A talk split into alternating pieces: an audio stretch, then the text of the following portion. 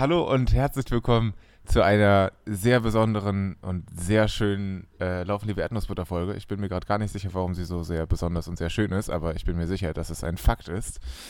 Ähm, für mich ist es die erste Folge, die ich im Liegen aufnehme. Ähm, ich hoffe, es kommt nicht zu dolle Kritik. Ähm, und ich liege einfach auf einer Matratze in einem leeren Raum, da ich gerade umziehe. Und falls es sehr doll halt, dann liegt es daran. Das tut mir jetzt schon sehr leid.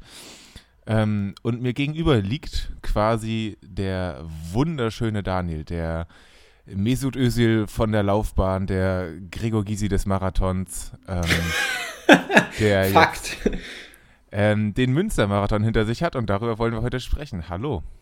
Hallo, ich wurde noch nie so, also ich muss sagen, ich, ich wurde schon, schon, habe schon viele schmeichelnde Bezeichnungen erhalten, aber der Gregor Gysi des Marathons ist das Schönste, also wirklich mit Abstand das Schönste, was man mir je gesagt hat. Das war auch mein voller Ernst. Wahnsinn. Ich, ich, bin, ich, bin, ich bin instant, drei, keine, keine Minute Podcast, ich bin sofort wieder sprachlos. Man muss ja dazu sagen, wir haben noch nie einen Podcast zu so, so zu so früher Stunde ähm, aufgezeichnet. Und ich hätte gedacht, es wird eine ganz schön lahme Veranstaltung, weil wir beide noch so im Halbschlaf sind. Du liegst ja offensichtlich sogar. Ähm, und ich bin halt einfach nur gnadenlos übermüdet. Aber gerade ist alles, wir haben im Vorgespräch gemerkt, ähm, die Leute glauben uns ja nie, dass wir Vorgespräche machen, aber wir haben im Vorgespräch gemerkt, wir sind beide eigentlich aus der Müdigkeit heraus wahnsinnig aufgedreht. Wir sind wieder lit wie Feuer. Und. oh. und ähm, ja, das kann lustig werden heute. So viel kann gesagt werden. Ich bin, ich bin, ich bin jetzt schon, ich bin jetzt schon begeistert. Ich würde, wenn, wenn, wenn ich, äh, wenn ich ihr, du, er, wenn, wenn ich diese Folge hören würde und ich wäre unbeteiligt, äh, aber trotzdem freudig erregt, würde ich instant, würde ich jetzt auf Pause drücken, eine ganz fröhliche Rezension auf iTunes schreiben und würde sofort äh, mich, würde dann auf Play drücken und würde mich dann einfach freuen, dass ich der Menschheit etwas Gutes hinterlassen habe. Ähm, wir haben jetzt fünf Tage nach dem Münstermarathon, wenn ich das richtig gezählt habe, an dem du äh, mit weiteren sehr schönen Menschen partizipiert hast und ähm, ja, wollen das Ganze mal so aufdröseln, am besten von, von am Anfang, beziehungsweise vielleicht am allerbesten noch von vor dem Anfang. Ich bin mir gerade gar nicht mehr sicher, wann wir genau aufgenommen haben. Ich glaube, eine Woche vor, ähm, vor Start des Münstermarathons. wir haben ziemlich genau eine Woche vor dem Münstermarathon äh, aufgenommen. Ähm, ja, so, so sieben bis neun Tage irgendwie sowas davor. Genau. Ähm, Gab es in der letzten Woche noch irgendwelche Besonderheiten, Weinexzesse oder ähnliches? Tatsächlich, ich habe noch nie, ich war noch nie vor einem Marathon so diszipliniert. Gut, außer vielleicht vor meinem ersten. Aber ansonsten war ich noch nie so diszipliniert vorher wie vor diesem Marathon. Es, war, es war schon erschreckend. Ich habe meinen Weinkonsum ich, habe mich, ich habe mich selbst ans Tapering verraten. Ich habe meinen Weinkonsum drastisch reduziert. Ich habe meinen Bierkonsum äh, komplett auf alkoholfrei umgestellt. Ich habe, ich habe vorhin nochmal durchgerechnet. Ich glaube, fünf Wochen lang keine Erdnussbutter mehr gegessen, um äh, einfach größere äh, Exzesse zu vermeiden. Ist dieser Mann noch true? Ja, ich, ich glaube ich glaub nämlich leider eben nicht. Ich glaube, das ist der Preis, den wir alle dafür zahlen mussten, dass ich einen Marathon laufe. Fünf ähm, Wochen ohne Erdnussbutter macht dich quasi zum Alexander Gauland des Marathons. wow. Ja, damit äh, beenden wir diese Folge. Nee, Quatsch, äh, aber an sich, also ich, ich habe jetzt, ich war jetzt nicht komplett äh, keusch. Ich habe ich hab mir trotzdem immer wieder, ich bin Genussmensch und habe mir auch was gegönnt, aber ich habe einfach versucht, die, äh, die Gelegenheiten äh, im, im, im, im, im Rahmen zu halten, dass sich das, das alles klein hält. Ähm, und zum Beispiel, wenn ich dann Lebkuchen gekauft habe, habe ich dann keine große Packung gekauft, sondern so eine Mini-Probierpackung oder so Christstollen, keinen ganzen Christstollen, sondern so, so abgepackte Christstollenhappen und sowas. Dass ich wusste, ich, ich kann es mir jetzt gut gehen lassen, aber danach ist einfach kein Material für den, für den Exzess vorhanden. Äh, und so habe ich mich dann geschafft, äh, so halbwegs, halbwegs ähm, diszipliniert und entspannt durch diese, durch diese Tapering-Woche durchzukommen. Stimmt, ich habe dich auch letztens mit einer Dose Red Bull Light entdeckt, glaube ich. Ähm. Ich muss, ich finde aber, ich finde aber Light, ich, ich weiß nicht warum, ob das, ob das sowas ist, dass ich früher Light-Produkte getrunken habe und sie deswegen jetzt lieber mag, aber an sich, ich äh, weiß nicht warum, aber ich mag auch geschmacklich lieber diese ganzen künstlichen Süßstoffe. Also ich hau mir auch total gern irgendwie so Süßstoff in den Tee oder ähm, hier, sei es Cola Light oder weiß der Geier was. Ich weiß nicht, diese, dieser komische Nachgeschmack, der dann durch Light-Produkte immer drin ist. Ich mag das irgendwie. Nichts besonders gesundheitsförderndes, aber lecker. Na gut. Ähm, das war Ernährungstipps mit LLE. schnell, schnell weg davon. Es sollte jetzt schnell beendet werden. Jetzt ähm, geht es zu, zu Lauf- und Marathon-Tipps mit LLE. Äh, ihr seid am Samstag dann angereist und habt ein Airbnb be bewohnt und bezogen, richtig? Ja, wobei, eigentlich war die Anreise ja schon super abstrus, weil ich natürlich, äh, auf der Strecke, die ich gefahren bin, gab es keinen Intercity Express, sondern nur so einen schäbigen, alten, ausrangierten äh, Intercity wo gefühlt äh, die äh, Dreiviertel der böse Onkels Ultras drin saßen und der, der Rest waren irgendwelche betrunkene Kegeltrupps, sodass das, äh, die sich die Hinfahrt irgendwie und neben mir die Jungfrau Maria persönlich, äh, nicht zu verwechseln mit meiner wunderschönen Maria, ähm, war da irgendwie eine, eine aus, eine Ausgestalt biblischen Ausmaßes rechts neben mir, die gefühlt fünf Stunden lang äh, entweder aufgestanden ist oder äh, Apfel, äh, Apfel geschnitzt hat. Äh, das war alles sehr, sehr, sehr anstrengend und mental fordernd. Und da wusste ich, wenn ich das aushalte, dann halte ich auch den Marathon aus. Ähm, was, was ein bisschen äh, witzig war, ist, dass ich tatsächlich mit, mit dem Ehren, Ehren- und Edelmann äh, Leo, mit dem ich ja auch verabredet war und mit dem ich ja auch dasselbe Airbnb beziehen wollte, ähm, einfach drei Stunden lang im selben Zug saß, äh, ohne dass wir uns einmal begegnet sind. und wir haben uns noch so abgesprochen, so, hey, wann kommst du denn an? Ja, also kurz vor fünf, ja, cool, ich habe Verspätung, ich komme so um kurz nach fünf an. Ja, auf welchem Gleis kommst du denn an? an? Ja, Gleis 12. Oh, ich komme auch auf Gleis 12 an. Sag mal, sitzt du zufällig in dem und dem Intercity? Ja, und dann haben wir relativ schnell festgestellt, dass wir äh, im selben Zug saßen, haben es aber erst geschafft, so zehn Minuten bevor wir angekommen sind, das irgendwie mal zu klären. Ähm, ja, sei es drum. Zumindest hat das, äh, hat das zumindest das, das Find Auffinden, das Gegenseitige am Bahngleis sich dadurch deutlich erleichtert. Ähm, ja, und bevor wir dann ins Airbnb gegockelt sind, haben wir uns noch mit dem wunderschönen Max getroffen, meinem Mitbewohner, äh, mitsamt seinem ebenso wunderschönen und sympathischen Anhang äh, und dachten, wir müssen uns ja noch mal drei, vier Pasta äh, reinkalibrieren. Äh, und sind dann zu, zu Vapiano und äh, Spoiler, das war nicht so das geilste Essen. Also wir waren ja im, im Mai schon mal bei Vapiano im Wuppertal. Das war ja meine äh, Vapiano-Entjungferung, wenn man so will. Und ich muss sagen, das war echt lecker. Und da hatten die aber auch so Veggie-Wochen und sowas. Und äh, für Vapiano Münster kein Shoutout. Also das war das war irgendwie nicht so geil und äh, wie wir ja dann auch nach dem Marathon gesehen haben, kann man in Münster doch deutlich geiler essen gehen als bei Vapiano. Stimmt. Ja, schade. Ich habe eigentlich gute Erinnerungen an Vapiano, aber vielleicht ist das auch wirklich von, von Laden zu Laden unterschiedlich oder auch von Veggie-Woche zu Nicht-Veggie-Woche. Ich glaube es auch und dann ist halt auch an dem, an dem äh, Samstagabend war es halt auch relativ voll, denke ich. Äh, ja, und ich glaube, das spielt dann da mit rein. Also zum Vergleich, ich hatte halt eine, ein Ratatouille, was halt, ich, ich liebe Ratatouille, ähm, aber das war halt einfach nur ein bisschen halbgares Gemüse, Tomatensauce und drei Pfund Chili. Und wenn ich ehrlich war, war das letzte, was ich magentechnisch am Abend vor Marathon äh, essen wollte, irgendwie jetzt äh, so, so, so ein Gemüsechili, sondern äh, dachte ich, nehme mir so, nehme nehm mir halt einfach so das Ratatouille, weil das ist dann, ist ein bisschen Gemüse, ein bisschen Nudeln, und alles wahrscheinlich relativ gut magenverträglich. Äh, so dass ich da schon dachte, hui, das kann ja am nächsten Tag was werden. Ähm, aber ich mir stets und redlich Mühe gegeben habe, äh, auch in jeder Situation ein, ein positives Mindset zu behalten. Und äh, ja, dementsprechend habe ich mich von dieser Nudelspeise nicht verunsichern lassen und bin dann äh, Abend wahrscheinlich so gegen acht, halb acht äh, gemeinsam mit Leo Richtung Airbnb aufgebrochen, äh, wo wir uns dann äh, ein wenig eingekuschelt haben. Richtig süß. ähm, ja, ungefähr dann oder ein paar Stunden später äh, ging dann ging dann die Reise zum Münstermarathon auf jeden Fall auch für Franzi und mich los. Ähm, wir haben da eine, eine ähm, verschwerte Schwierigkeits, erhöhte Schwierigkeitsstufe eingebaut. Und zwar waren wir an dem Samstagabend, an dem ihr euch eingekuschelt habt und Pasta gegessen habt, auf äh, eine Hochzeit begeben, äh, nicht unsere eigene, Spoiler, und ähm, haben gefeiert und, naja, nicht getanzt, aber ähm, gefeiert zumindest. Und waren irgendwie, ich glaube, um Viertel nach eins, halb zwei dann äh, effektiv zu Hause.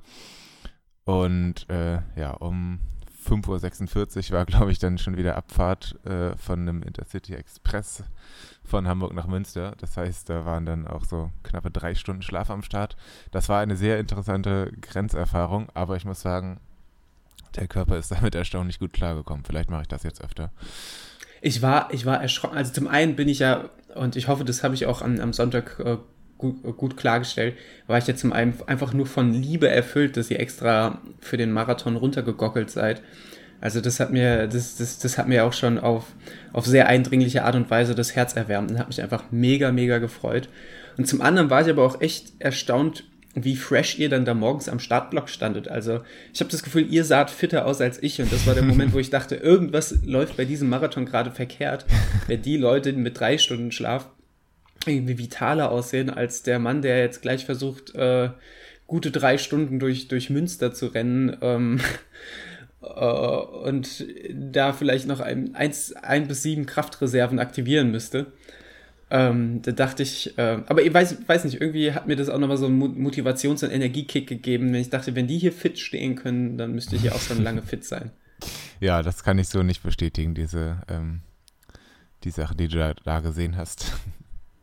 Ich muss auch sagen, ich habe euch auch gleich voll vereinnahmt. Ich habe euch dann gleich irgendwelche Gels zugesteckt und äh, meine Armlinge irgendwie noch äh, dir, dir zugeworfen und bin dann hektisch rumgerannt und war nochmal Pipi machen und habe da ganz, ganz unerfreuliche Dinge gesehen. äh, ich, ich, sag's wie es ist, ich habe noch nie vom Marathon, also vom Marathon sieht man ja einiges. Man sieht Leute, die irgendwo hinstrullern und das ist, das sage ich dann, das ist auch meinetwegen okay, wenn die Dixie-Schlangen so lang sind, macht halt. Aber dass jemand auf dem Schlossplatz in das einzige Gebüsch, was da ist, dass jemand sich ins Gebüsch hockt und dahin scheißt, das habe ich auch noch nicht gesehen. Das war tatsächlich äh, eine Premiere. Just Münster, thanks. Ja, also das war, das, das hat mich echt, also es hat mich, ich wünschte, es hätte mich sprachloser hinterlassen, aber ich war danach ähm, mindestens ebenso angewidert wie aufgedreht. Sprachlos warst du danach nicht. Nee, ich bin ja erstmal ganz hektisch rumgelaufen und musste jedem erzählen, was ich da gesehen habe, weil mich das einfach so kirre gemacht hat, dass da jemand vor 2000 Marathonstartern ums Dixie offenbar sich von den Dixies entfernt hat und sich auf dem Schlossplatz gehockt hat, um sich da im Gebüsch zu verewigen. Und, das, und der, der, der sah dabei auch so gelassen aus, das hat mich fertig gemacht. Also das, ich weiß nicht, das war. Aber hast du ihn auf der Strecke wieder gesehen? Gott sei Dank nicht, nee. ich hätte auch tatsächlich, ich, ich, ich hätte auch einen richtigen Bürgerreiz gehabt, wenn ich jetzt vorgestellt hätte, er wäre vor mir gelaufen und hätte vor mir Trinkbecher angenommen ich schwöre dir, ich hätte den ganzen Marathon nichts getrunken, weil ich immer Angst gehabt hätte, dass er irgendwie dem Helfer vor mir irgendwie schon die Hand gegeben hat und so. Ich bin da ja, ich bin da ja so ein bisschen pickelig und habe ja auch, wenn ich unterwegs bin, immer so Desinfektionsgel und sowas dabei. und muss sagen, ähm, ich glaube, das hätte mich fertig gemacht. Meine Hoffnung war ja einfach, dass er in seiner Russen, Russenhocke da, während er im Gebüsch sitzt, einfach rückwärts in seine eigene Scheiße plumpst. Da dachte ich, das, das wäre Karma gewesen. Ich habe aber Gott sei Dank der Situation auch nicht lang genug beigeweilt, äh, als dass ich da Näheres äh, hätte in Erfahrung bringen können, weil ich wollte einfach weg. ich glaube, das. Also, was, was mich noch übrigens noch mehr schockiert hat als der Typ im Gebüsch, war, also ich bin ja wirklich schon erschrocken da vorbeigelaufen. Ich glaube, den Schrecken hat man mir wahrscheinlich da auch als Passant im Gesicht angesehen. Aber dass die meisten anderen halt einfach weggegangen sind. Also halt auch einfach so komplett desinteressiert. Entweder die waren, haben betont, desinteressiert geschaut oder die hat das einfach wirklich nicht geschockt. Und das wiederum schockiert mich, weil wenn da auf einmal jemand im Gebüsch hockt und sich äh, mit Stuhlgang verewigt, das ist, also vor so vielen, ich weiß nicht, vielleicht, keine Ahnung, vielleicht kann uns das ja jemand erklären, warum, wieso, warum, weshalb, aber bitte lieber eher nicht. Man merkt vielleicht, das Thema wühlt mich jetzt gerade auch noch emotional sehr, sehr auf. So ungefähr lief das dann am Sonntagvormittag am Start ab. Aber es war gut, die Startnervosität, die war dann erstmal weg, weil ich hatte ein vollkommen neues Thema, über das ich mich da aufregen kann und wie ich da hektisch rumreden kann. Ich habe mir weder Gedanken mehr drüber gemacht, äh, wo, wo packe ich meine Gels hin? Das eine habe ich halt in die Hand genommen, eins habe ich dir gegeben und da war irgendwie, es war irgendwie alles schon geklärt. Es war, gab übrigens nichts mehr großartig zu evaluieren oder zu prüfen oder darüber nachzugrübeln, weil mich dieser, dieses Männlein da, dieses, dieses Häuf, Häuflein-Elend und weitere Häuflein äh, mich da dermaßen außer Fassung geworfen haben. Ja, verrückt.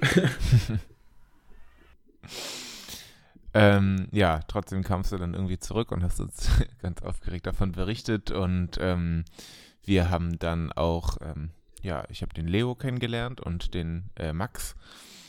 Das, das war sehr schön. Das war auch ein kleines Highlight am Morgen. Und dann habt ihr euch aber auch schon ziemlich schnell da eingereiht in den Startblock. Ähm, was mir gerade einfällt, was dann so das erste war, Franzi und ich haben uns dann, ja, ich weiß nicht, vielleicht ein paar hundert Meter äh, nach, dem, nach dem Startbereich ähm, postiert, um euch schon das erste Mal zujubeln zu können. Ähm, die Startblöcke waren so aufgeteilt, wie man das von großen Marathon kennt, in, weiß ich nicht, unter, unter zwei Stunden wahrscheinlich nicht, aber unter 2,30, 3 und so weiter. Na, es gab, es gab unter 3, das war mhm. der schnellste. Ah, okay. Und dann gab es, glaube ich, 3 bis 3,30, 3,30 bis vier, glaube ich. Ich glaube, die Sprünge waren relativ groß. Mhm. Äh, wobei das ja jetzt ja auch, also von, ich weiß, in Düsseldorf damals war es, waren, waren auch 30 Minuten Sprünge, weil es ja jetzt auch einfach nicht vergleichbar ist mit dem Frankfurt-Marathon oder so oder Berlin, äh, wo ja zigtausend Starter unterwegs sind und das sind ja äh, rein Marathonläufer, sind es ja, oh, ich glaube, 1700 bis 1000 äh, bis, bis 2000 irgendwie so um den Dreh gewesen. Ich glaube, so um die 2000 waren angemeldet. Ich glaube, gefinisht haben 1700. Mhm. Ähm, und die Staffelläufer äh, sind ja auch erst 15 Minuten später auf die Strecke gegangen. Das heißt, es war ja schon ein recht übersichtlicher Startblock. Ja, stimmt. Ich erinnere mich gerade dran. Ich gerade gestern ähm, konnte ich nochmal meine Anmeldung für den Köln-Halbmarathon überprüfen und die Startzeit, die ich da angegeben habe, die konnte ich zum Glück auch nochmal verändern. Das war für mich ganz gut. Ich habe sie mal um gute zehn Minuten, glaube ich, zurückgesetzt. Und da kannst du die in fünf Minuten Schritten sogar angeben. Also ganz entscheidend zwischen. Ja, ich erinnere mich beim Köln letztes Jahr, wo wir ja unterwegs waren. Äh, wir haben uns ja auch den Halbmarathon-Start angesehen und da waren echt, also da waren, ich glaube, also über zehn Startblöcke auf jeden Fall. Das war, das war echt krass. Ja.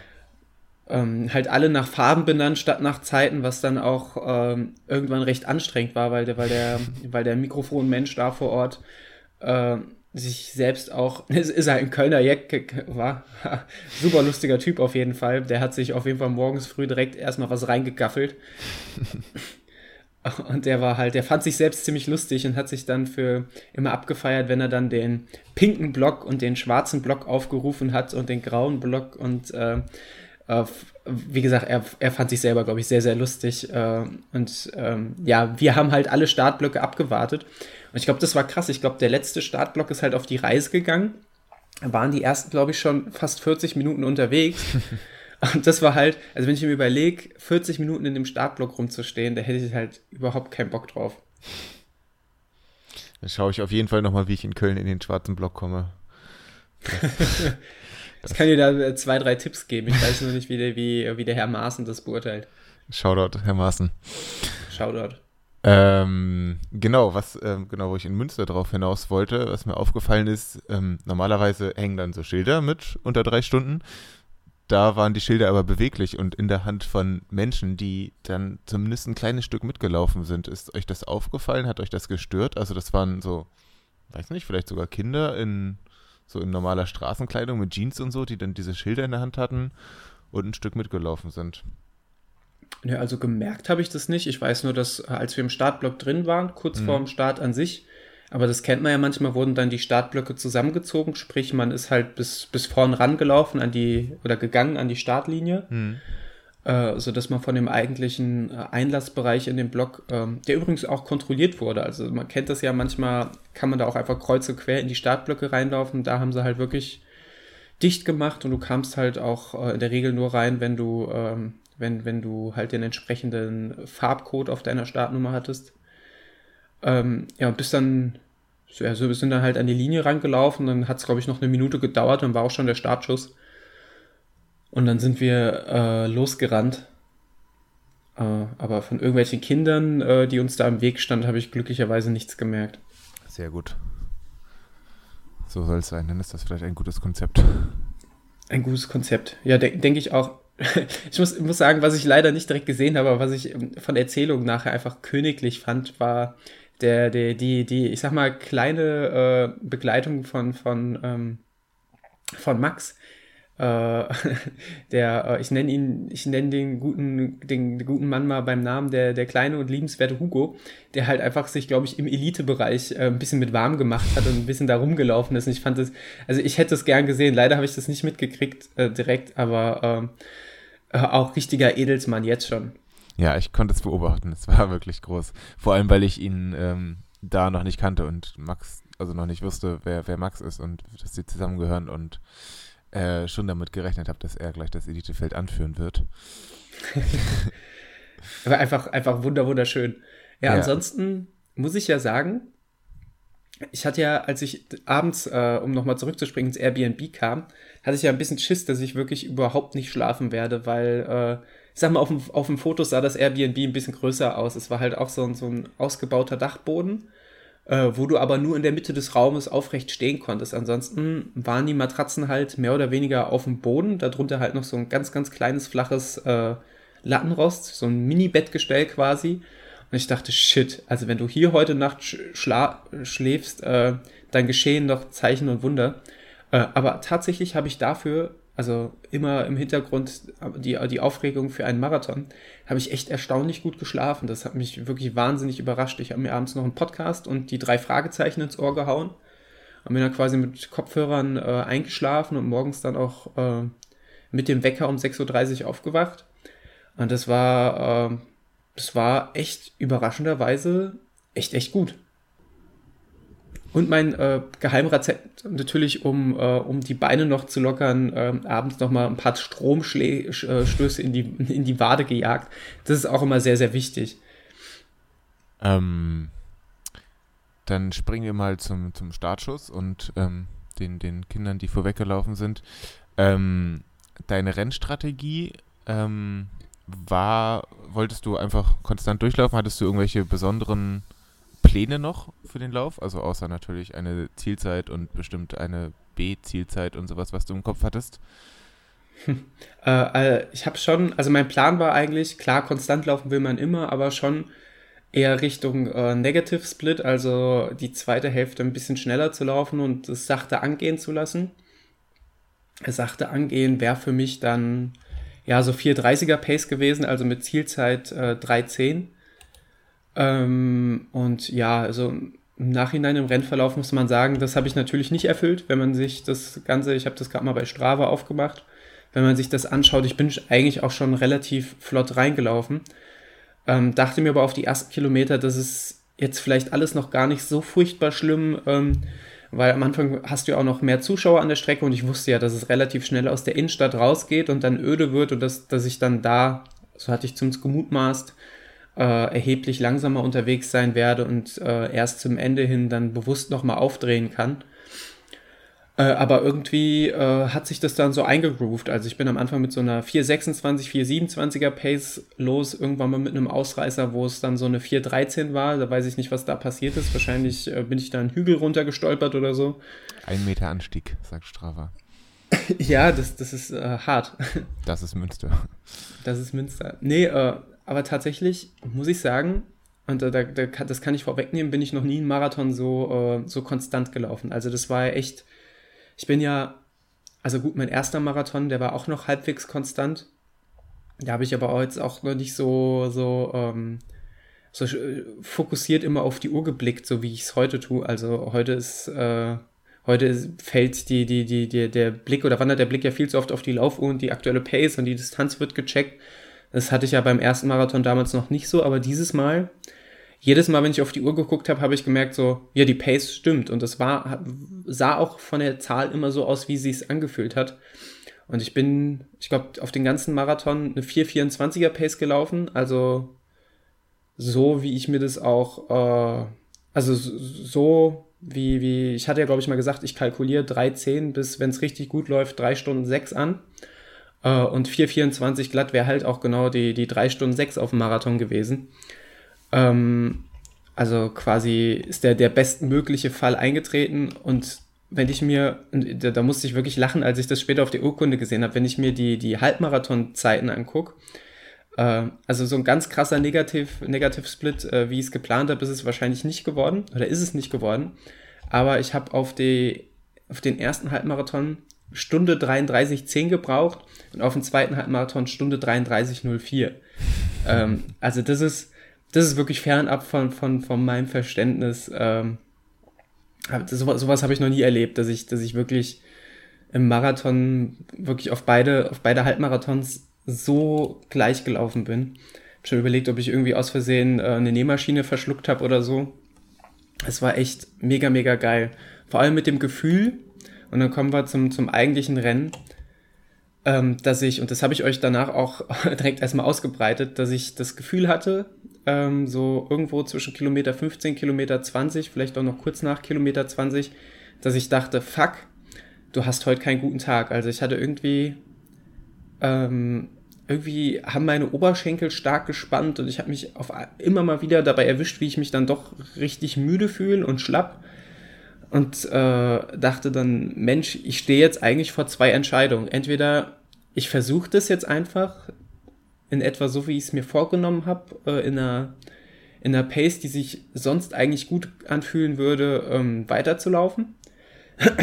Oder ich gehe halt hin und ähm, ja, interveniere, nehme das Tempo drastisch runter und gucke, wie die Beine sich äh, dann fühlen. Jetzt muss ich sagen, rückwirkend äh, und glücklicherweise bin ich hingegangen und äh, bin konstant weitergelaufen und habe quasi dieses Gefühl nach und nach äh, rausgelaufen. Ähm, wobei die eigentliche Erlösung, ich sag mal so, ab Kilometer 22, 23 hat sich das Ganze wieder ein bisschen besser angefühlt. Ähm, dann halt mit dem psychologischen Effekt, weil du bist halt wirklich zig Kilometer einfach durch die Walachei gelaufen. Da waren zwar auf den Dörfern immer Leute und das Publikum war auch mega, äh, aber an sich bist du halt wirklich, ich glaube, bei Kilometer 9 oder sowas aus dem Stadtgebiet raus. Ein bisschen und später, erst, bei 10 haben wir euch noch in der Stadt Ja, genau, bei, bei 10, genau. Und dann erst so bei Kilometer 38 oder sowas wieder ins Stadtgebiet rein. Und dazwischen bist du halt wirklich die ganze Zeit irgendwo über Landstraßen, über die Dörfer und weiß der Geier worum gegurkt. Was, äh, was ich jetzt auch nicht schlimm fand, aber es war halt schon so ein bisschen, bisschen, bisschen eintönig. Und da war es so ein Lichtblick, dass ich so rund um Kilometer 20, 21, 22 das erste Mal Max, der ähm, ein bisschen ambitionierter oder ein bisschen fixer als ich losgelaufen ist, dass ich den halt auf diesen weitläufigen Landstraßen schon immer am Horizont sehen konnte. Und das war eigentlich für mich psychologisch eigentlich ganz cool, weil ich wusste, ich hatte so subjektiv ein Gefühl, ich komme so ein bisschen näher ran und dann hatte ich immer so einen Fixpunkt, auf den ich mich konzentrieren konnte. Die, äh, die Gruppe an Läufern um mich herum waren nämlich, äh, die waren zwar auch alle gut dabei, aber die sind halt extrem unkonstant gelaufen. Das heißt, äh, die sind halt mal losgeschossen, hatten dann so eine 4, 5, 4, 10er Pace drauf. Dann sind sie wieder zurückgefallen auf so eine 430er Pace. Und wenn du halt versuchst, äh, relativ konstant durchzulaufen, dann, äh, dann fühlt sich das halt schon komisch an, weil du ständig, ständig an denen vorbeirennst, dann rennen die wieder an dir vorbei.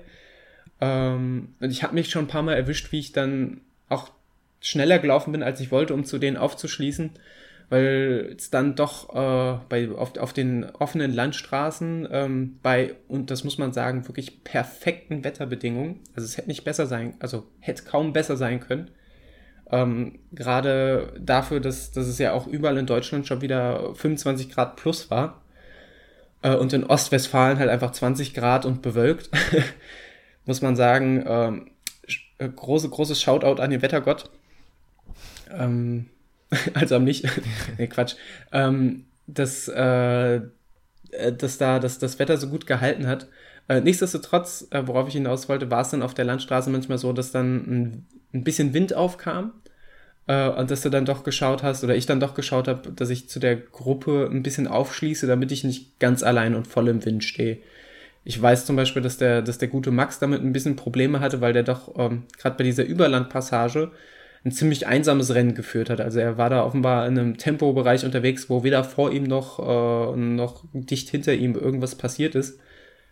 Ähm, was, ich, was ich mir dann auch sehr, sehr zermürbend vorstelle. Ähm, und ich hatte halt einfach den Vor äh, den, den, den Vorteil, dass ich A, einen Fixpunkt hatte, äh, also jemanden, den ich kannte auf Distanz, auf den ich dann langsam rangelaufen bin und halt die, die Gruppe um mich herum, die sich dann aber auch irgendwo auf dem Weg zu Kilometer 30 angefangen hat zu zerschlagen, weil du halt doch gemerkt hast, ein paar Leute äh, sind da ja schon relativ früh an ihr Limit gegangen uh, und dann war auch absehbar, dass die das nicht auf allzu lange Zeit schaffen.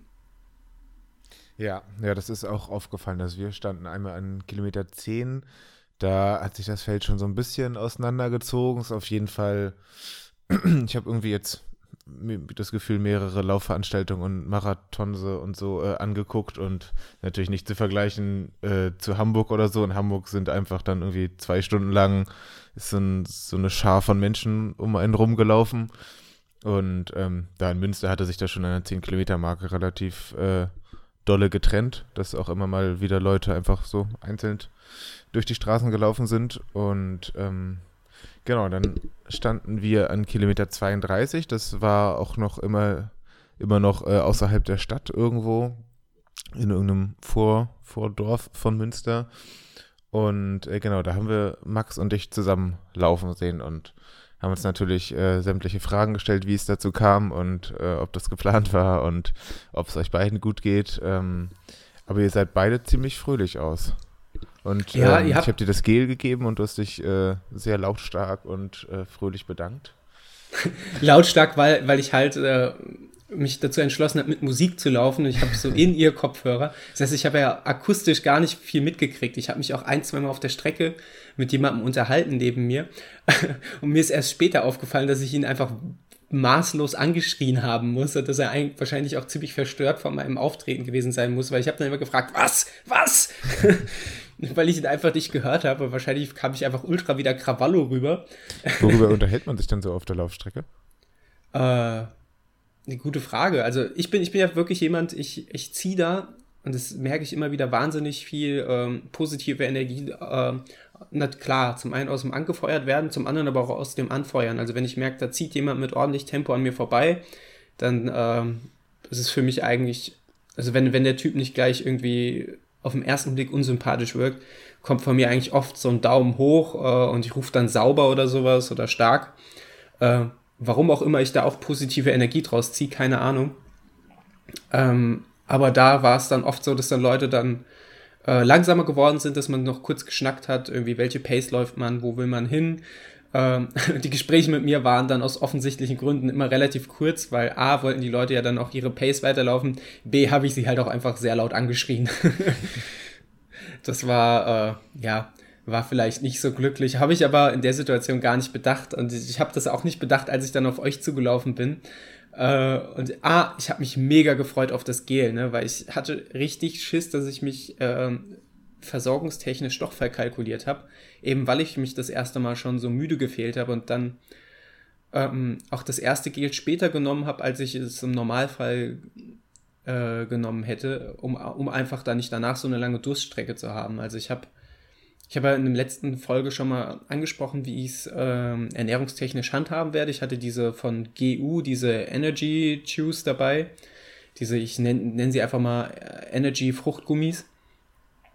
Äh, und wollte dann eigentlich so bei Kilometer 18 ein Gel und dann bei Kilometer äh, ja, 30 rum ein Gel. Äh, und dann war es aber so, dass ich natürlich das überhaupt nicht bedacht habe und dachte, cool, ich muss nur ein Gel rumschleppen, habe euch eins gegeben, habe gesagt, ja, ja, das reicht schon.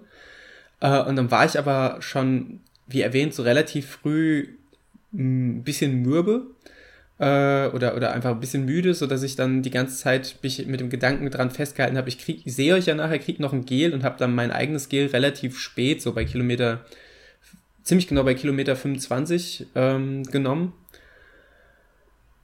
und wusste aber de facto ja auch einfach nicht, wann ich euch sehe, weil ich habe irgendwie im Kopf gehabt, äh, es geht irgendwie bei Kilometer 32 oder sowas wieder in die Stadt rein.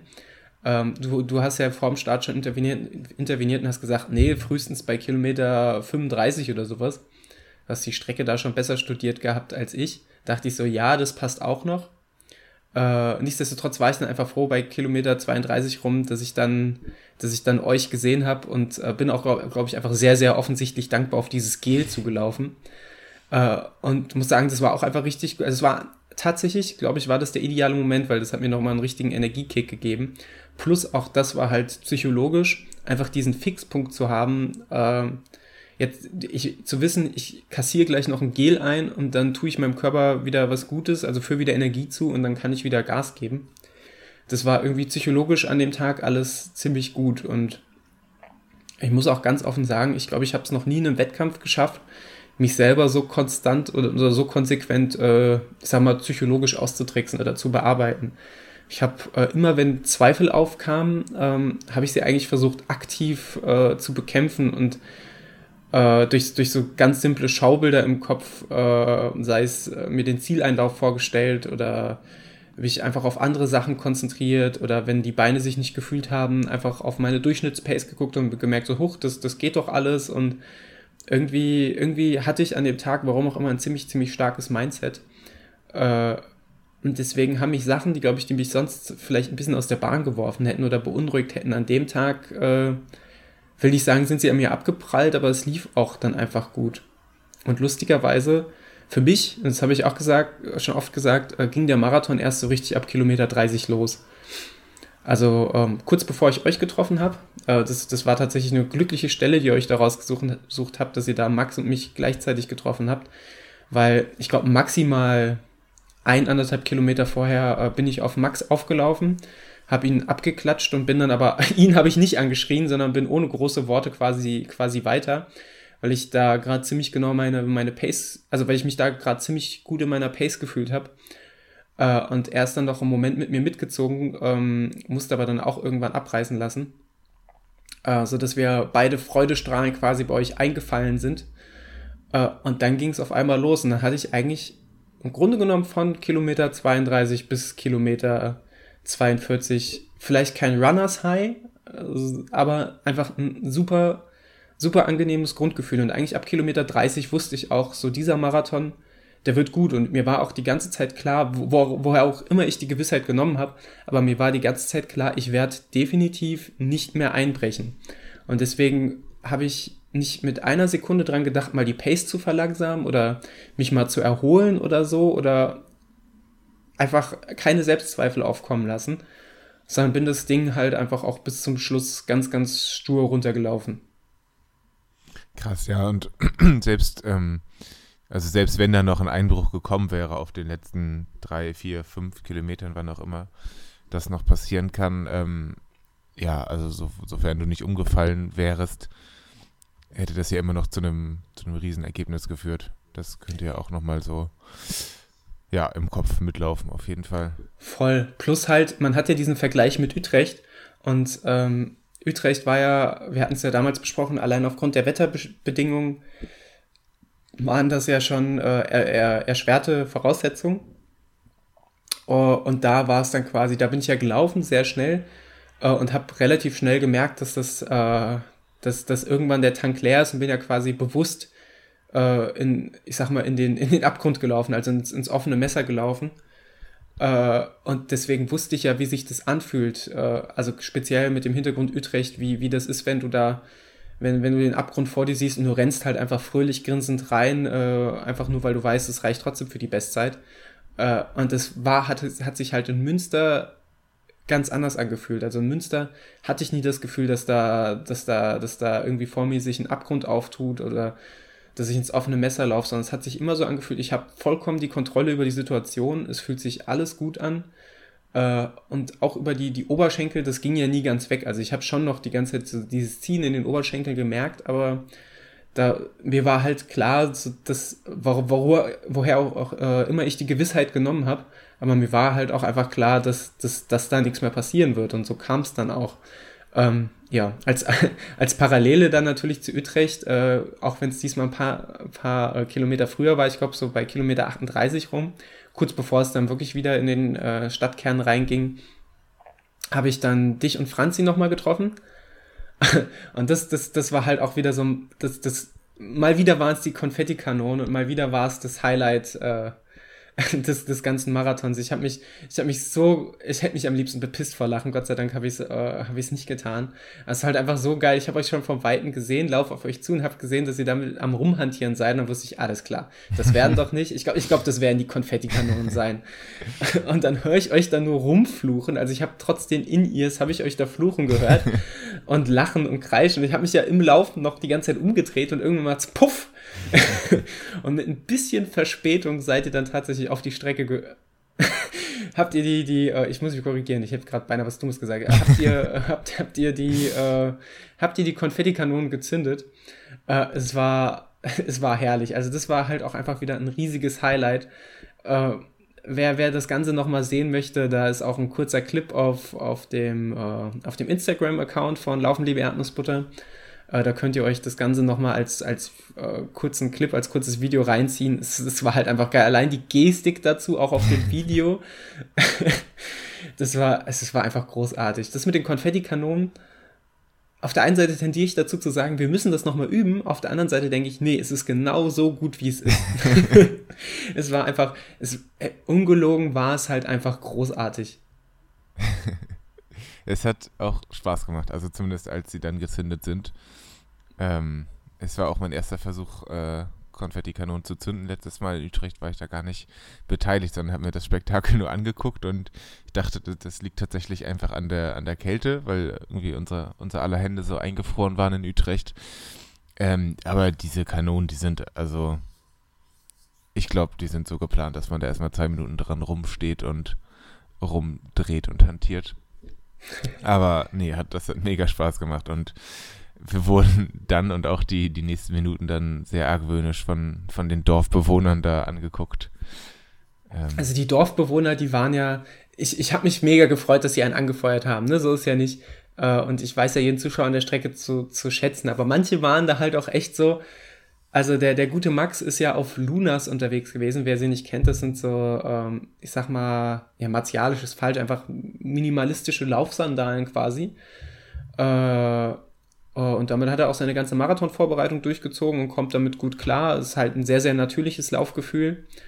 Äh, und ist damit auch den Marathon gelaufen. Ich glaube, da, das hat die, die Leute da auf den Dörfern vollkommen außer Fassung gebracht, dass da jemand mit langen Haaren äh, und, und Sandalen den Marathon läuft. Ich glaube, ich glaub, die Leute waren halt alle, ich glaube, die waren alle fix und fertig und äh, die, die wussten nicht so recht, wie, wie, wie ihnen geschieht. Es gibt ja so ein fantastisches Bild aus der Stadt, ähm, wo, er, wo er läuft und man sieht, wie die Zuschauerinnen und Zuschauer ihm alle auf die Füße schauen.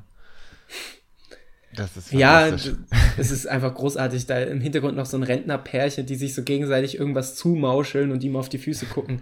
Macht also, er das wirklich? Ist das sein Also das, das war, das war halt wirklich so, so komplett, so ein kompletter Kulturschock, glaube ich, für die, die, für die äh, Menschen auf den Dörfern zum Teil. Ähm, aber ist doch auch schön. Haben, haben wir, oder hat zumindest Max da mal ein bisschen äh, die, die, die, äh, die kulturelle Vielfalt, Vielfalt in Ostwestfalen bereichert. Ja, Fakt. Fakt. Genau. Ansonsten ging es dann, äh, ja, nachdem ich euch getroffen habe, hatte ich ja noch etwa vier Kilometer zu marschieren. Äh, und wie gesagt, äh, wie gerade schon betont, äh, die, die, die Gewissheit war ja da, dass ich, dass ich das pack. Und ähm, deswegen bin ich das dann ganz stur weitergelaufen und äh, zwischendurch hatte ich ja echt nochmal überlegt, ne?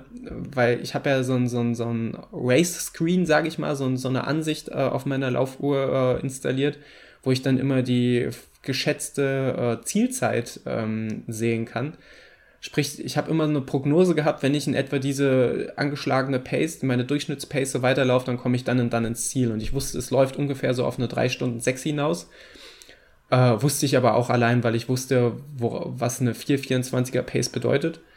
Äh, und ich habe zwischendurch echt überlegt, soll ich jetzt nochmal richtig versuchen, Gas zu geben äh, und versuchen, auf so ein bisschen in den 3,5er, in den niedrigen 3 Stunden 5 Bereich zu laufen äh, die Gedanken haben mich eigentlich schon so ab Kilometer 33, 34, 35 begleitet.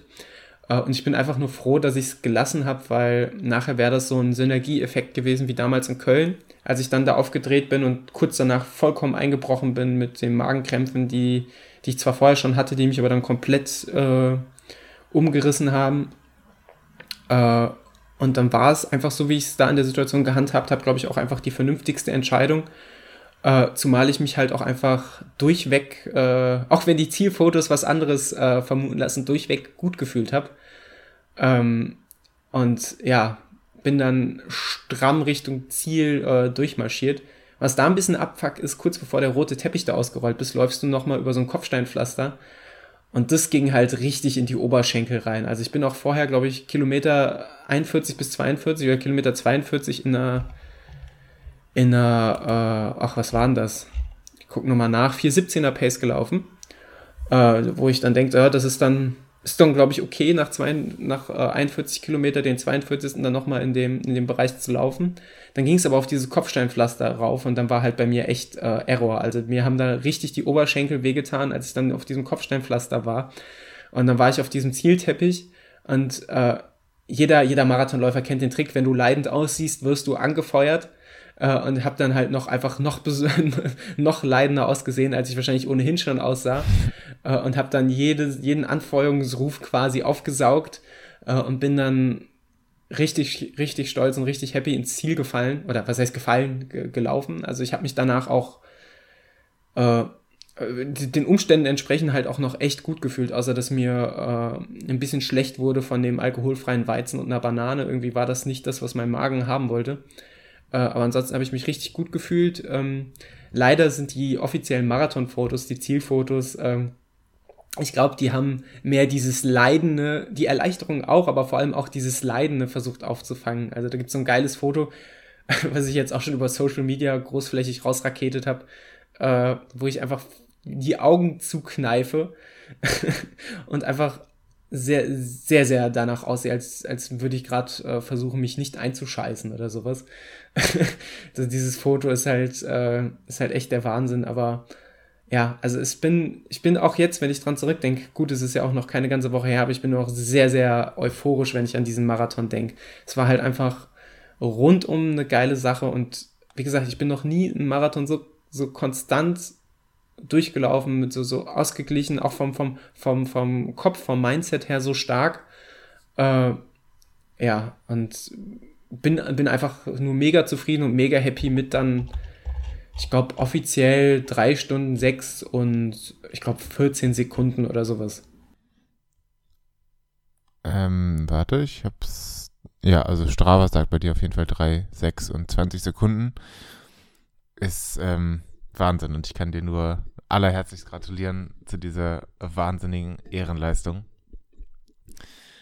Ähm, ja, wir haben uns, also das Blöde war, wir waren dann ja, weil wir an Kilometer 38 standen ungefähr, ähm, und äh, die letzten vier Kilometer konnten wir natürlich nicht in deinem Tempo äh, zum, zum Ziel zurücklegen. Leider nicht. Ähm, deswegen waren wir bei deinem Zieleinlauf gar nicht da und äh, haben uns sehr über die, die Fotos gefreut.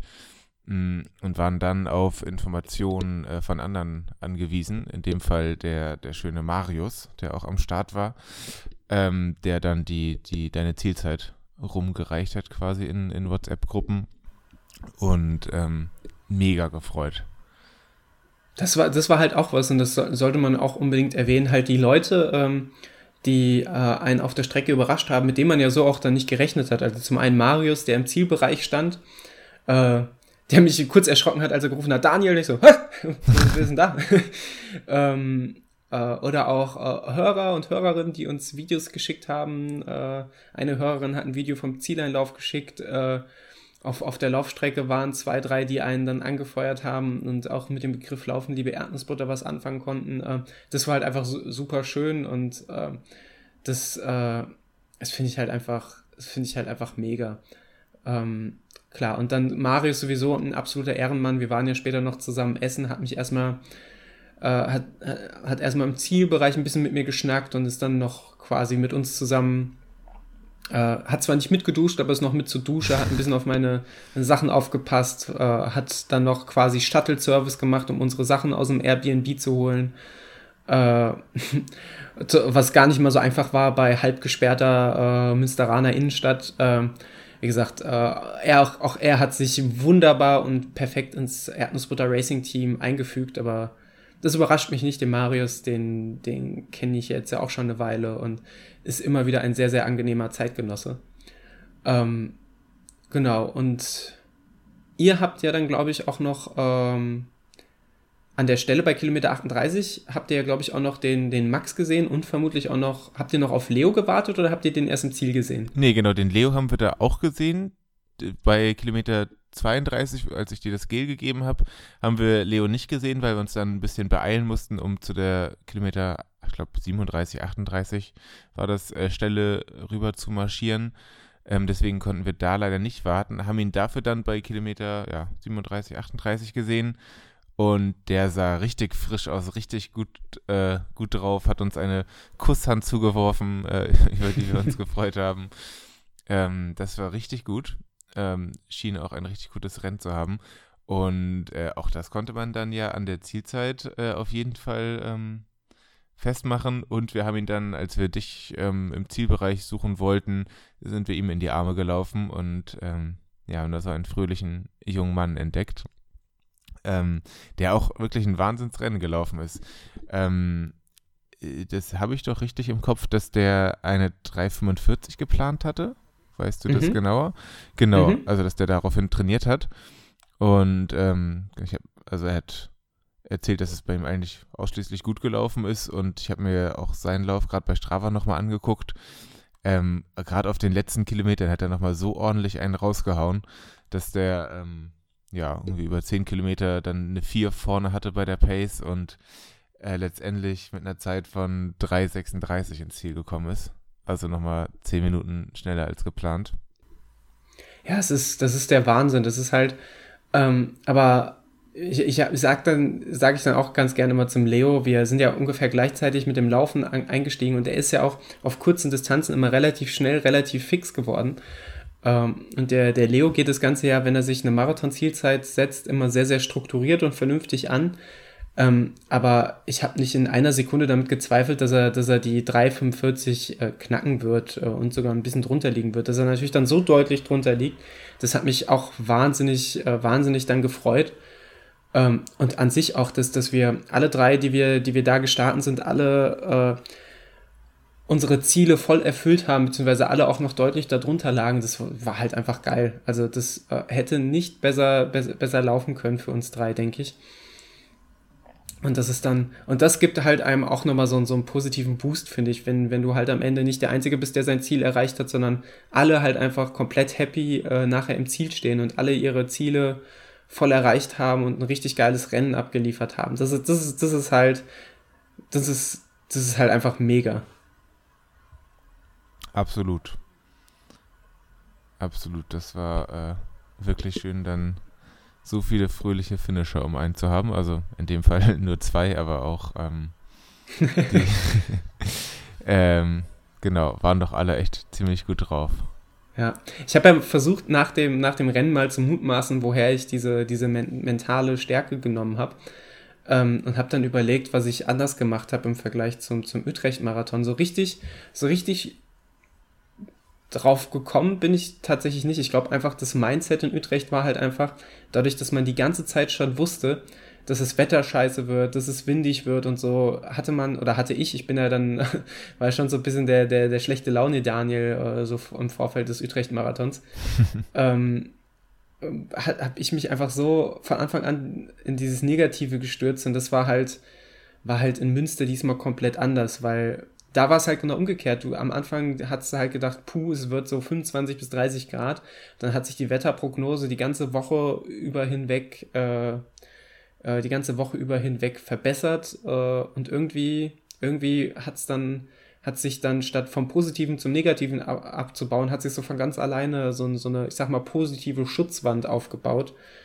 Ähm, ja, also das war plus halt der, der, der psychologische Effekt. Ähm, ich hatte ja, ich habe es ja auch schon mehrfach erwähnt, insgesamt keine so runde Vorbereitung, wie sie zum Beispiel vor dem Utrecht-Marathon war.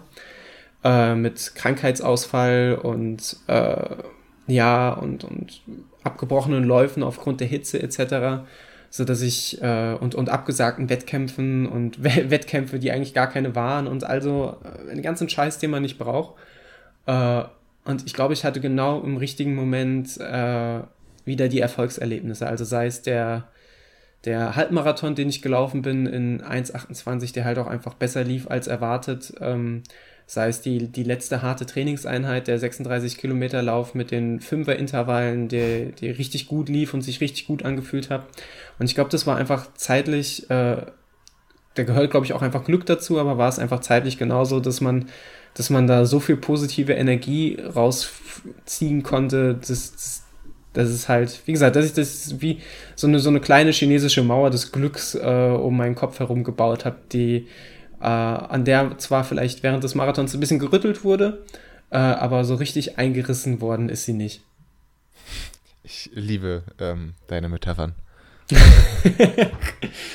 ich musste das mal kurz loswerden.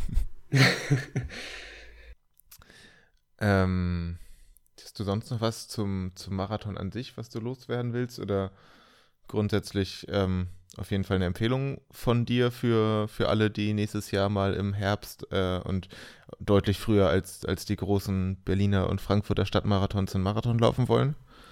Also für mich gibt für Münster auf jeden Fall eine Empfehlung. Äh, man muss sich halt nur bewusst sein, es ist jetzt nicht wie in Frankfurt oder Köln oder so, dass du die ganze Zeit durch die belebte Stadt läufst und äh, du die ganze Zeit nur von Leuten umgeben bist, die dich anfeuern. Also es gibt definitiv auch Durststrecken dazwischen bei den äh, Überlandpassagen. Das, das ist so, auch wenn für, dafür, dass du halt auf dem Land stehst, immer noch verhältnismäßig viele Leute da sind. Ähm, das muss man wissen, das muss man abkönnen, dass man, dass es vielleicht auch mal äh, phasenweise ein bisschen ruhiger um einen werden kann. Äh, und ja, es hätte für, für meinen Geschmack auch ruhig wieder früher in die Innenstadt gehen können. Nichtsdestotrotz äh, hat mir der Marathon sehr gefallen. Die, die Organisation ist cool. Die, ähm, ja, die, diese Stimmungshotspots waren im Großen und Ganzen äh, ganz, ganz angenehm. Die Leute waren alle ultra nett. Ähm, also von mir, äh, also aus meiner Sicht definitiv eine, eine äh, taugbare Alternative zu den ganz großen Marathons. Ist halt nur, muss man auch bedenken, noch relativ früh im Jahr, also für einen Herbstmarathon ähm, so dass wir, glaube ich, auch einfach nur pures Glück hatten, dass es jetzt nicht unfassbar warm war. Genau. Und, und dieses Jahr sogar eher noch Pech mit dieser Hitzewelle, die es ja sonst die letzten Jahre, glaube ich, in dem Ausmaß zumindest nicht so gab. Dass, ähm, ja, dass man da in der Vorbereitung, beziehungsweise du nicht drum gekommen bist, auch dann zu trainieren. Ähm, ja. Aber gut, das ist alles jedes Jahr unterschiedlich und Genau, ansonsten, wie gesagt, Daumen hoch für den Münstermarathon kann ich so, kann ich so weiterempfehlen uh, und den, den kann man ruhig mal laufen. Mega. Und ab und zu, apropos äh, Weiterempfehlung und Werbung der Markennennung, ähm, danach gab es ja noch das wunderbare Mittag, Abend, Finisher-Essen im Krawummel. Und ähm, das ist auf jeden Fall auch eine Empfehlung, die, denke ich mal, von, von uns allen Teilnehmenden ausgeht. Das war mega. Da gab es. Ähm, genau, Döner und und, und theoretisch auch Eis und ähm, wenn es nicht gerade ausverkauft gewesen wäre. äh, allerlei äh, veganen Spaß. Das war echt lecker. Ich habe mir da dann auch noch gut gegönnt, in, in, als Einstieg so eine, so eine Bowl mit so Döner-Chunks und Falafel und Salat und richtig geilem Dressing äh, und dazu noch so ein Muffin reingezwirbelt. Das war, das war schon was Feines. Ja, also einfach mal nach Münster fahren, busy Marathon, busy, lau busy laufen, busy essen. Ja, also wie gesagt, ich, es, es, war schon echt traurig, dass wir dann an dem Samstagabend, äh, es war ja auch noch meine Idee, äh, bei Vapiano eingefallen sind, obwohl Münster halt richtig viele coole vegane ähm, Alternativen zu bieten hat. Da, da kam ich mir dann im Nachhinein ein bisschen dumm vor, aber dafür hatten wir Sonntag dann schön noch lecker was weggeschnackt, äh, weggeschnackt, weggemampft. Geschnackt haben wir, haben wir sicherlich auch äh, ehe wir dann uns alle wieder auf die Reise gemacht haben. Äh, ja, und ich würde dann ganz gern, bevor wir das Fass Münster Marathon zumachen, nochmal einen großen, großen Dank an, an alle Unterstützer, äh, insbesondere an dich, dich und Franzi aussprechen, weil das, das war halt echt äh, wunderschön und bei weitem nicht selbstverständlich, dass ihr extra dafür darunter gegurkt seid. Ähm, dass sie, dass sie dann abends nochmal richtig äh, absteppen geht auf einer Hochzeit. Äh, das, das hatte ich, das hatte ich so äh, vorher auch nicht auf dem Schirm äh, und dann hat es mich umso mehr gefreut, dass ihr dann morgens putz und, Mund, äh, putz und munter, putzmunter äh, in, in Münster eingefallen seid. Na klar, das hat äh, riesig Spaß gemacht und ähm, ja, würde ich gern äh, weiterhin so oft machen, wie das geht. ähm, dir beim Laufen zuzuschauen. ja, ansonsten ähm, denke ich, machen wir das Fass Münster mal zu. Äh, und dann würde mich mal interessieren, jetzt habe ich nur wahrscheinlich eine runde Stunde haben wir nur über, über meine äh, läuferischen Aussetzer und Nicht-Aussetzer geredet. Würde mich mal interessieren, werter Niklas, äh, wie ist denn deine läuferische Verfassung? Wir haben ja beim letzten Mal schon gesagt, dass du, ähm, dass du so langsam wieder mit dem Laufen einsteigen kannst. Ähm, wie geht's denn jetzt weiter? Was, was, machen, was machen die Schienbeine? Genau, ähm, paar Aussetzer, paar Nicht-Aussetzer. Ähm, ich bin mir nicht mehr ganz sicher, in, in welcher Verfassung ich bei der letzten Aufnahme war, ähm, beziehungsweise meine Schienbeine. ich war hoffentlich in guter Verfassung. Ähm, ja, ich habe dann erstmal, also ich habe es einfach an einem Tag einfach mal ausprobiert, wieder laufen zu gehen, weil ich keine Schmerzen mehr hatte. Lief dann ganz gut und dann habe ich mir eine Woche lang wirklich zur Zeit genommen, habe die Läufe, glaube ich, immer mit einem Tag Pause gemacht. Also am ersten Tag bin ich, glaube ich, vier Kilometer laufen gewesen, Tag Pause, dann fünf, Tag Pause, dann sechs und so weiter. Ähm, und genau, habe dann nach einer Woche Adrian Bescheid gesagt äh, in seiner Funktion als Trainer und habe gesagt, so bin jetzt so langsam wieder bereit für, ähm, für Spaß und für strukturierten Trainingsplan. Ähm, am besten vielleicht noch jetzt irgendwie nicht nicht die ersten zwei Wochen mit, mit nur Tempoläufen und Intervalle. Ähm, und genauso habe ich dann auch die Trainingspläne bekommen, ganz, ähm, ja, ganz entspannt erstmal wieder eine Basis aufbauen und äh, die Länge langsam steigern. Ich glaube, jetzt der längste Lauf war jetzt in dieser Woche zwölf Kilometer, die ich wieder gemacht habe. Tatsächlich dann auch ähm, in Form eines Fahrtspiels ähm, immer schneller werdend und muss sagen, ich hatte bisher dabei eigentlich keine Probleme. Es lief sehr gut. Ähm, vor allem, es ist wirklich doch auch Wahnsinn, was das mental mit einem macht, wenn man zwei Monate nicht gelaufen ist und dann, dann das wieder einfach so in den Alltag einbaut und ähm, ja, man sich auch viel vitaler und viel fröhlicher fühlt.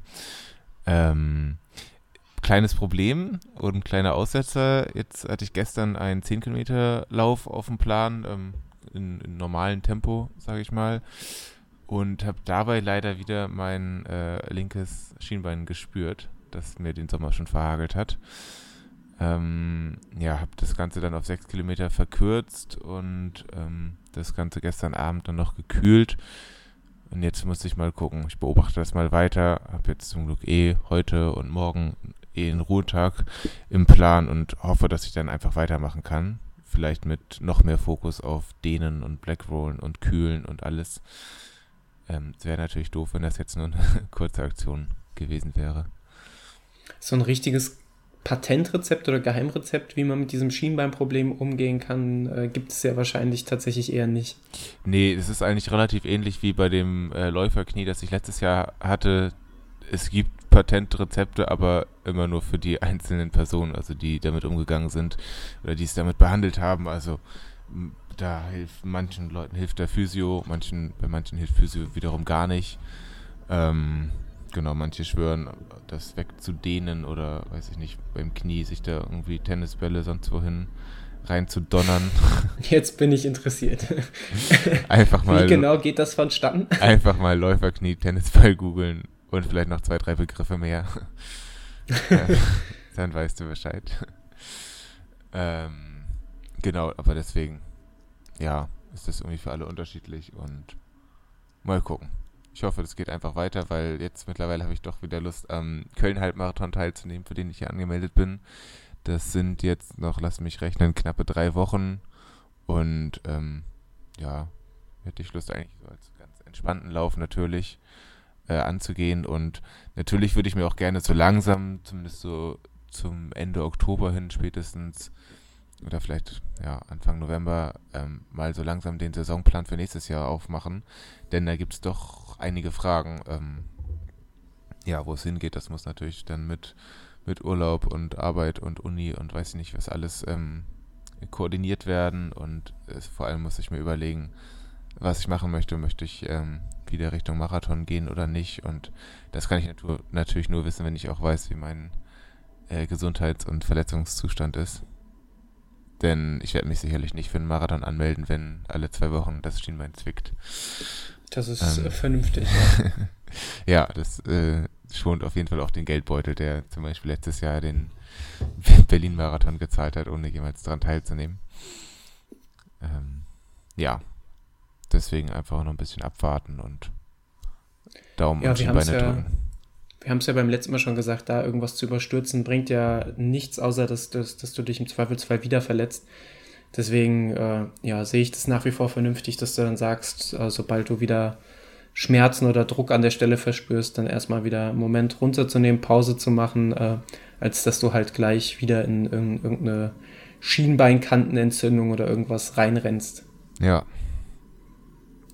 Ja, sehe ich, sehe ich vernünftig. Ansonsten, äh, neben dem Köln-Marathon steht dann dieses Jahr für dich noch irgendwas an? Köln-Halbmarathon, bitte. Äh, Köln-Halbmarathon. Keine falschen Fakten schaffen.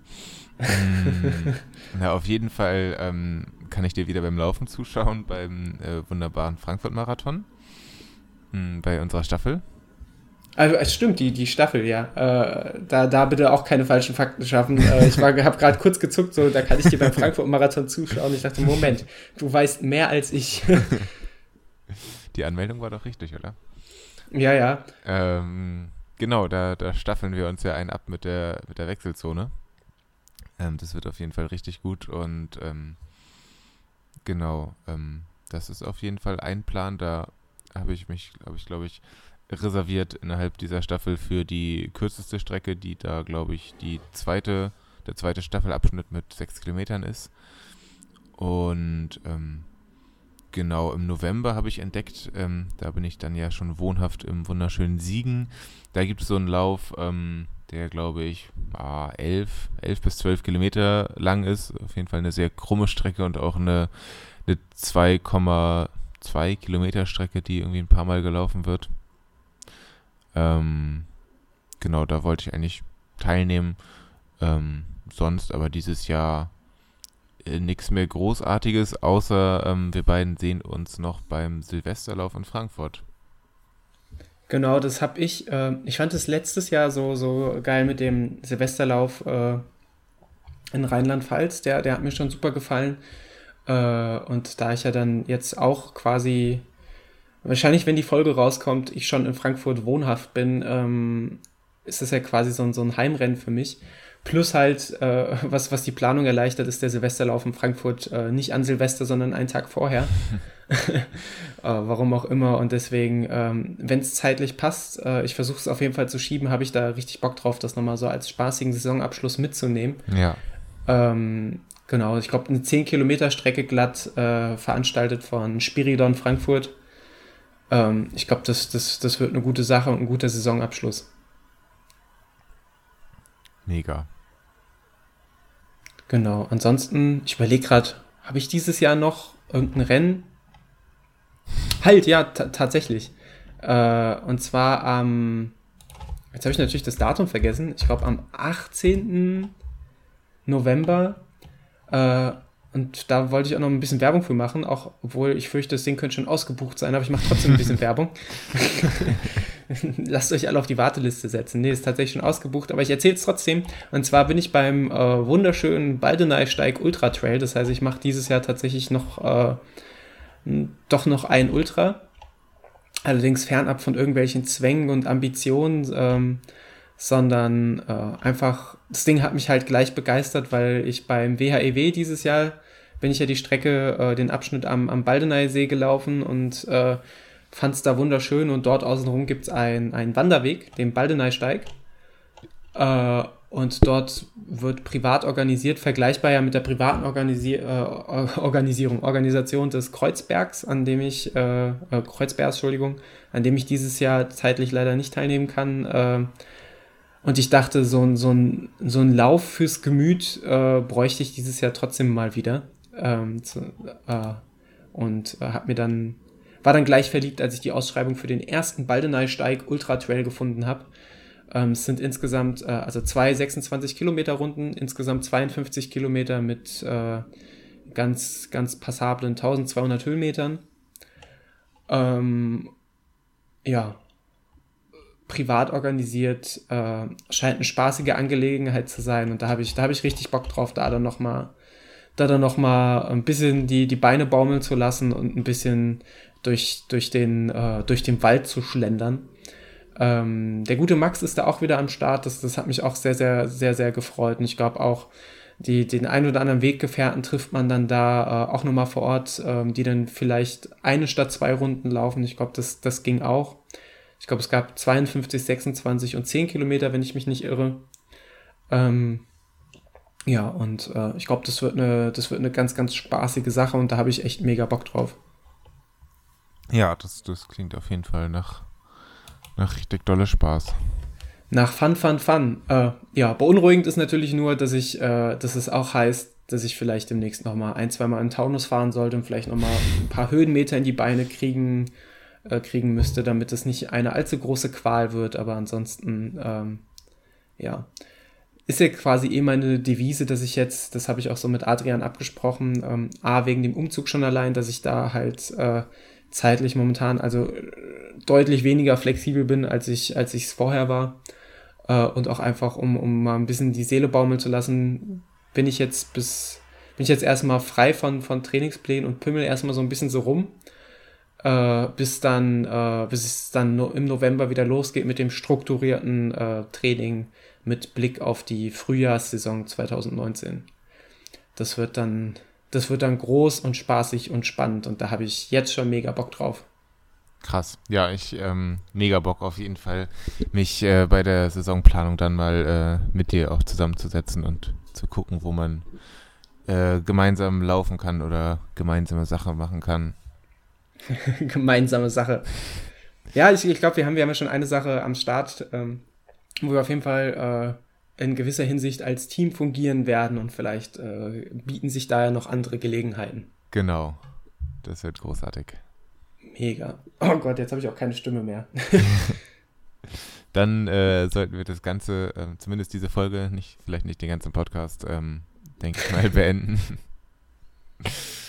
ähm, ja, ähm, nochmal den, den, den allerherzlichsten und allergrößten Glückwunsch aller Zeiten ähm, an dich für diesen grandiosen Lauf und ähm, ja, ähm, freue mich auf die nächste Folge und dich wiederzuhören.